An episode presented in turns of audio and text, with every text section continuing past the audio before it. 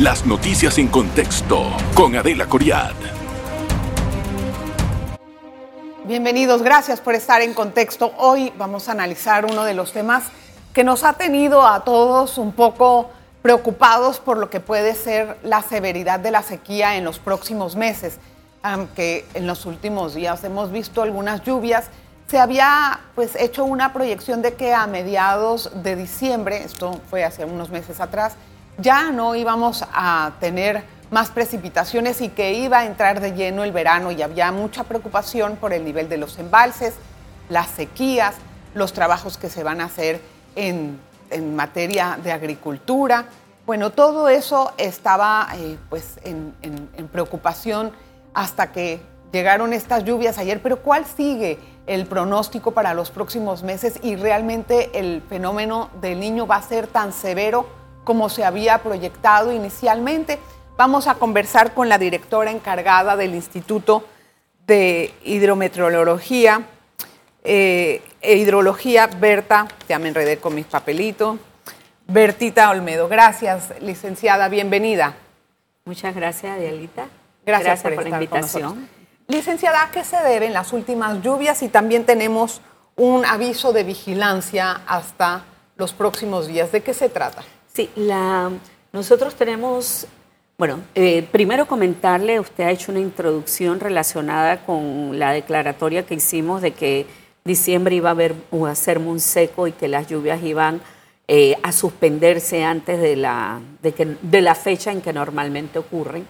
Eh, nosotros en nuestras estaciones medimos que hasta el 28 de enero habían cesado las lluvias y ya estábamos en las puertas de, declarar, de diciembre, perdón, que había entrado la temporada seca.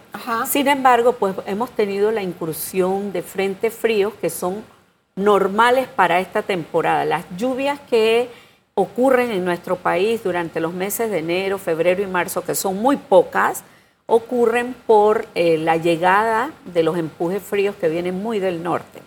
Entonces, además de eso, la penetración de ese frente frío originó y eh, originó que subiera un poco la zona de convergencia intertropical que estaba abajo de nosotros y que es una característica de la temporada seca, estaba debajo de nuestro país y ha subido un poquito y se ha posicionado un poco al Pacífico de Panamá, originando las lluvias que tuvimos ayer con descargas eléctricas y todo.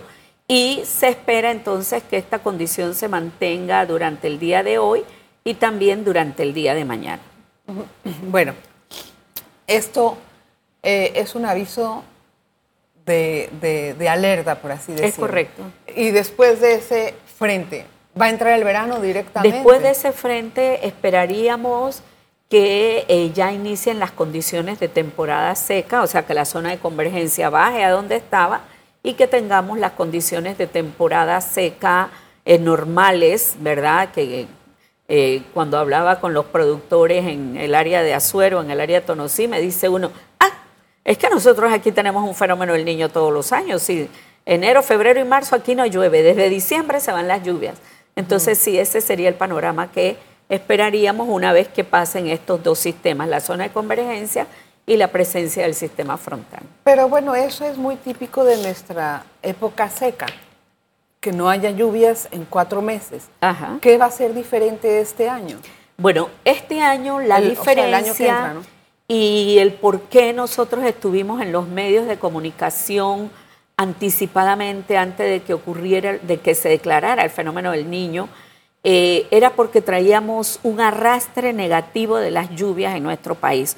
O sea, había estado dejando de llover desde el año 2022, los meses de noviembre, diciembre.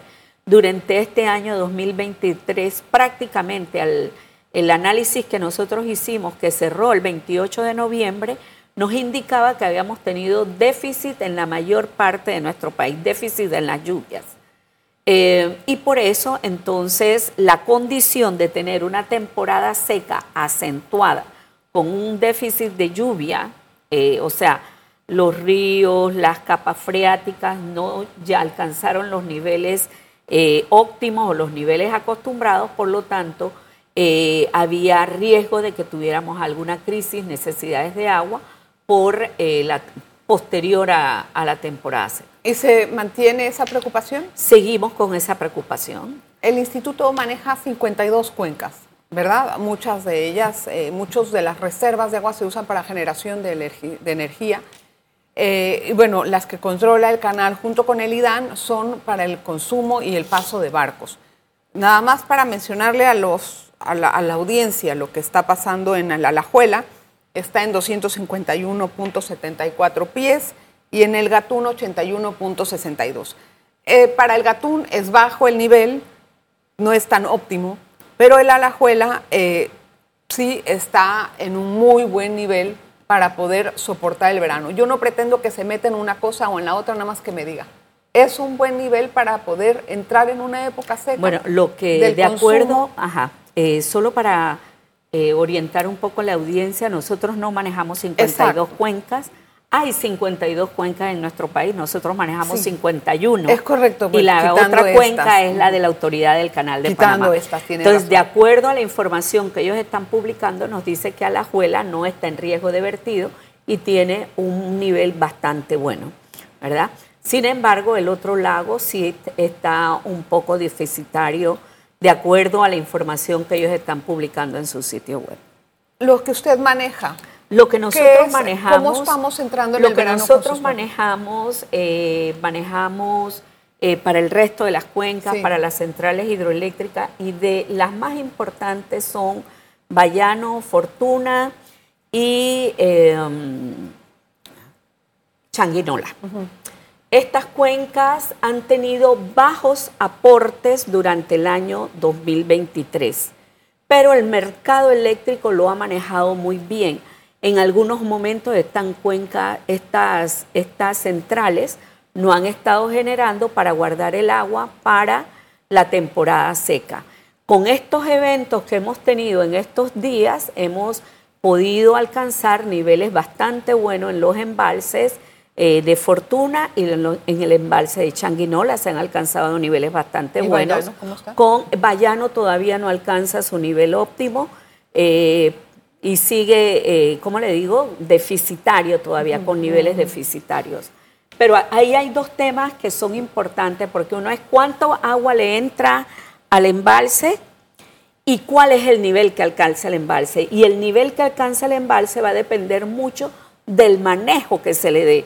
Si se pone a generar, si se pone a generar mucho, si solo en También horas depende de la demanda, ¿no? Exactamente. Va a depender de la demanda, pero la demanda se puede satisfacer con otro tipo de energía. Tengo que hacer la pausa, pero me interesa volver al regresar, entender cuál va a ser el estado de la generación de, ene- de energía en el verano y, bueno, queremos buscar fuentes alternas, ¿verdad? Para no tener que estar pagando muy alta la cuenta y no entrar en, en una generación que nos cueste más. Así. Hay otras fuentes de generación eléctrica y vamos a ver si esa sequía nos va a afectar después en la factura de la luz.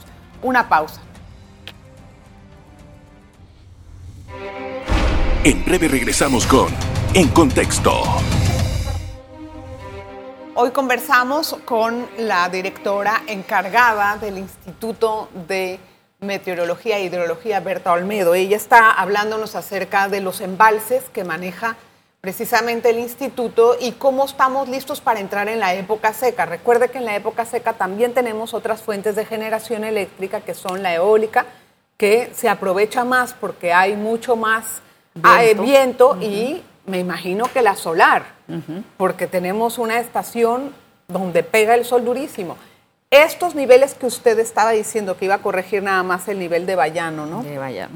Eh, estos niveles que usted estaba diciendo, ¿son los óptimos para que no tengamos que recurrir a una fuente de generación eléctrica más costosa? Realmente, eh, con las lluvias que hemos tenido en estos días, los embalses tienen bastante buen nivel para enfrentarse a la temporada seca. Eh, dependiendo de la demanda, de, por ejemplo, si vamos a tener muchos días eh, con temperaturas muy altas y la gente tiene la sensación eh, de que está haciendo muchísimo calor y recurre al uso de aires acondicionados, eh, eso pues, va a aumentar grandemente la demanda, ¿verdad? Y que esa- la demanda tiene un pico en temporada seca, definitivamente. Entonces, lo que quiero decirle con esto es que no es una situación crítica la que estamos teniendo ahora. Cuando miramos estos embalses no es una situación crítica.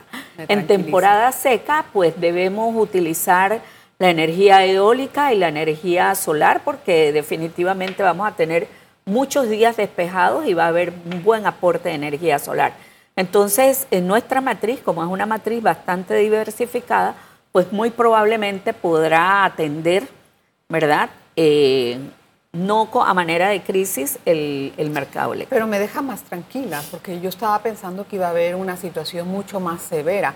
También hay algo que me llamaba la atención en cuanto a la evaporación y la cantidad, o sea, y, la sensación térmica.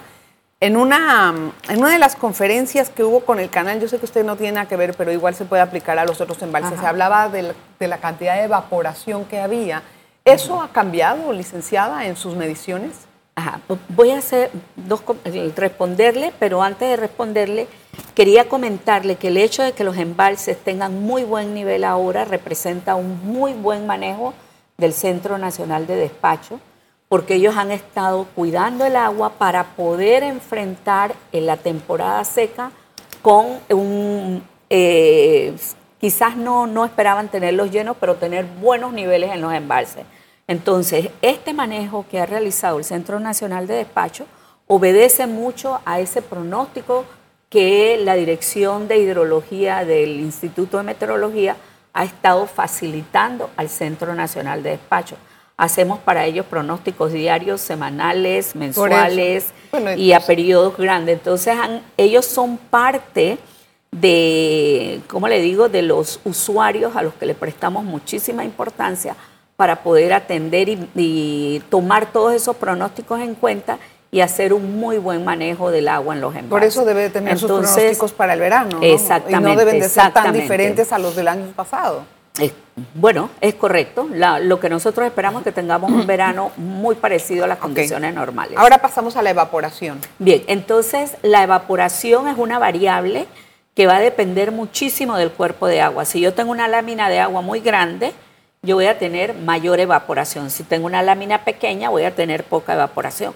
Y este es un tema a los que se enfrentan los lagos, como es el caso del lago Bayano, que es un lago muy grande, tiene una eh, entonces un proceso de evaporación que también es relativamente grande. Y a ese proceso nos vamos a enfrentar en temporada lluviosa, donde aumente el número de días secos, donde baje la humedad relativa y donde tengamos eh, temperaturas relativamente altas. La evaporación es una variable que está muy asociada con que la atmósfera esté seca o húmeda. ¿verdad? Si la atmósfera está muy seca y que la temperatura sea eh, alta. Entonces, esas dos variables van a producir eh, más evaporación. Entonces, algo me lleva a entender, o sea, ya con los niveles que usted me ha mencionado y con lo que hemos analizado, ¿amerita entonces la declaración de emergencia nacional para el próximo verano? Eh, sí, porque si la declaratoria de emergencia ambiental va sobre todo ligada no a más dinero, sino a poder cumplir con eh, las eh, actividades o las compras que teníamos que hacer con el millón de dólares y que no se pudieron realizar por los cierres, etcétera, etcétera.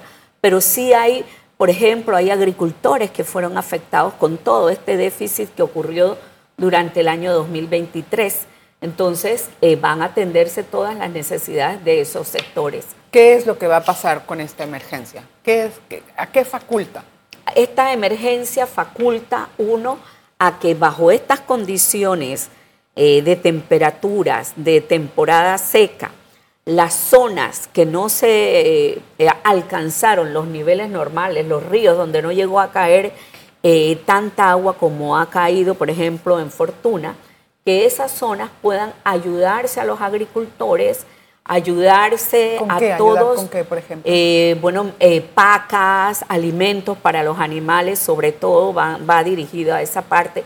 Y, y, aquí le pido disculpas porque yo no trabajo en el Ministerio de Desarrollo Agropecuario, pero yo entendería que va muy dirigido al tema de eh, las pacas, también iba dirigido al tema de hacer pozos, que si es cierto que eh, ha estado lloviendo, pero hay zonas del país que no se han recuperado, como son las zonas de Azuero, y que van a necesitar pues tener de esa ayuda eh, que nos daba la emergencia ambiental. ¿Y la emergencia ambiental tiene un monto, un presupuesto específico? La emergencia ambiental tiene un presupuesto, por ejemplo, al Ministerio de Ambiente, perdón, al Ministerio de Agricultura se le dieron 10 millones, al Ministerio de Salud también se le tocó, que no recuerdo si eran 10 o 3 millones, a la SEP le tocó un poquito para hacer campañas de concientización de, del uso recurso de hídrico, correcto. Y al Instituto de Meteorología e Hidrología nos tocó un millón.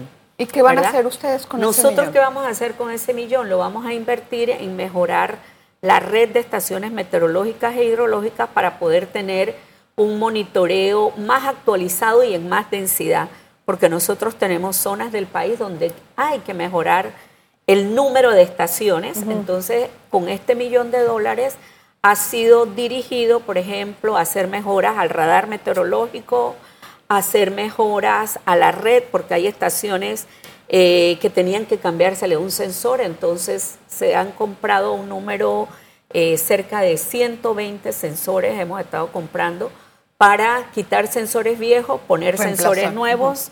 Eh, para instalar nuevas estaciones e integrarlas, por ejemplo, hacer un, un upgrade eh, una subida de nivel a las estaciones. Por ejemplo, había algunas que solo tenían sensores de lluvia, pero se le van a agregar el sensor de temperatura, de humedad relativa. Para tener un pronóstico más acertado. Exactamente. Ah. Eso nos va a permitir ver mejor lo que está sucediendo en el país, poder atender de mejor manera las necesidades de las instituciones nacionales, pero también esos valores entran como un insumo importante a los modelos para realizar el pronóstico que nosotros eh, sacamos diariamente, semanalmente, mensualmente y trimestralmente. Vamos a hacer la pausa. Licenciada, regresamos con más. Por favor, quédese. Vamos a hablar cómo se proyecta el próximo año y cuáles son las ventajas de haber sido declarado instituto. ¿En qué les ha ayudado a, a los funcionarios haber pues, entrado en esta nueva faceta como institución? Una pausa. En breve regresamos con En Contexto. Gracias por estar en sintonía. A ver, licenciada, nada más una pregunta em, de carácter general. La apertura de pozos para poder subsistir cuando uno está en época seca. Yo veo que los hace mucho el MIDA, precisamente para el acto de la ganadería y de la agricultura. Pero debería de haber un ordenamiento en cómo se abren estos pozos desde luego que debe haber un ordenamiento y un trabajo quizás interinstitucional entre el Ministerio de Salud, el Ministerio de Agricultura, eh, pero también hay una variable que nosotros en nuestro país no se está midiendo y es eh, a dónde está el agua, en qué capa del suelo hay agua para poder abrir pozos, o sea, no abrir por ensayo de error, sino abrir donde realmente hay la posibilidad de extraer agua. Eh, nuestro país no tiene esa información. Eh, es parte de los retos que tiene el Instituto de Meteorología instalar una red de piezómetros que es como igual una red de estaciones meteorológicas, solo que los piezómetros pueden medir la, profundidad de a qué profundidad podemos encontrar ¿Qué tanto vale ese? Es una red costosa. ¿Cuánto puede valer eh, Nuestro país, nosotros en el Instituto de Meteorología no tenemos experiencia en ese tipo de, redes, ¿verdad? Somos expertos en la otra parte, pero en esa red no somos. Eh, sin embargo, pues es un reto que la directora general nos ha, eh, hemos conversado varias veces al respecto y que tenemos que entrarla a eso. Sin embargo, eh, por ser una red nueva, es una red costosa y, eh, nuestro presupuesto, pero además de eso, nuestro presupuesto en estos momentos está topado con el funcionamiento y algunas inversiones para mantenerla. Eso es lo malo del país, como que no miramos bien las inversiones para mejorarnos y modernizarnos. Lo, usamos mucho, medimos nuestros presupuestos. ¿Cuánto la planilla tal? ¿Cuánto quieres para inversión? Un 10%. Eso no está bien. Eh, directora, para el próximo año, ¿se espera que ya se regularicen las lluvias o no? Bueno, eh, las lluvias están muy asociadas con la presencia o no del fenómeno del niño. Los pronósticos que maneja la NOAA del fenómeno del niño indica que 100% de seguridad, así están, 100% de seguridad, enero, febrero. Eh, para el trimestre marzo, abril, mayo, baja un poco la probabilidad de que aún se mantenga el fenómeno del niño y ya para el periodo abril, mayo, junio, eh, baja un poco más, lo que significa, si nos acogemos a esas probabilidades, significa que vamos a tener efectos del fenómeno del niño eh, enero, febrero, marzo y muy probablemente abril. Sin embargo, las máximas anomalías que ha alcanzado este evento son de punto, eh, de, perdón, de 2 grados Celsius. Eso lo pone en la categoría de un evento fuerte, pero no muy fuerte ni extremadamente fuerte como son los eventos del 97-98 y en los que casi todos recordamos el del 2014, 15 y 16, que fue un evento muy fuerte, eh, muy fuerte y prolongado. Entonces, este evento en estos momentos, en tal como está, en la categoría que tiene, es solamente de fuerte y apenas alcanzó la categoría de fuerte eh, por cruzar el número. Pero se había dicho que las lluvias no iban a venir hasta junio. Bueno, entonces eso, asociado con el fenómeno del niño, esperaríamos de que, por ejemplo, la transición de las lluvias que ocurre en el mes de abril, ¿verdad? Quizás se retrase un poquito y tengamos un retraso entre una y dos semanas en el inicio de la temporada lluviosa. Pero es bastante, Adelita. Es bastante. una y dos semanas por ejemplo, para el sector agropecuario que viene de un déficit. para el sector agropecuario. Que se le retrasa en unas dos semanas es importante. y, para, y, pero en mayo seguramente habrá esas lluvias que nos estamos acostumbrados. Bueno, yo no le puedo decir que seguramente nuestros pronósticos indican que vamos a estar muy cerca de las condiciones normales. Es importante también tomar en cuenta estos pronósticos que está haciendo la NOAA del fenómeno del niño, no los hacemos nosotros. Claro, los hace una organización mundial, ¿verdad? Entonces, eh, nosotros tomamos esos pronósticos como insumos para hacer el pronóstico de lluvia. O sea que si el mm. pronóstico de fenómeno del niño se mantiene tal como lo ha indicado la NOAA, el pronóstico de lluvia debiera ser tal como nosotros lo hemos estado comentando. Es decir, que va a haber un retraso en la temporada yo me estaba imaginando. Pero no es tan severo, eh, desde luego que sí, porque en estos momentos eh, el fenómeno del niño no ha evolucionado a, más, calentamiento, ¿verdad? Mm. Por lo tanto, no se esperaría que superara ese valor de esa anomalía de 2 grados que tiene ahorita, no se esperaría que la superara. Por lo tanto, los pronósticos indican también de que va a empezar su evolución hacia condiciones normales. Hay algo importante, Adelita, que aunque el fenómeno del niño empieza a disminuir en el periodo eh, marzo, abril, mayo, eso no indica que el fenómeno del niño desapareció. Él empieza a pues. disminuir, pero baja sus su temperaturas, pero no desaparece. Y nosotros lo que hemos observado es que eh, por ejemplo, el comportamiento de las lluvias que está asociado con la información que le manda el océano a la atmósfera, este, este proceso de, acoplarse, de que la atmósfera responda a lo que está pasando en el océano, o sea, con el fenómeno del niño, tarda aproximadamente entre 20 y 30 días. Es decir, que todavía estaríamos teniendo los efectos del fenómeno del niño. Bueno, licenciada Berta, no me voy contando las noticias del año. Gracias por estar con nosotros y que lo pase muy bien. Bueno, muchísimas gracias Adelita, muchísimas gracias a ustedes por la invitación y permitan desearle feliz año a todos. Gracias, gracias licenciada, gracias también a usted y gracias por la atención que ha dispensado todo este año a En Contexto. Me siento muy agradecida y muy halagada.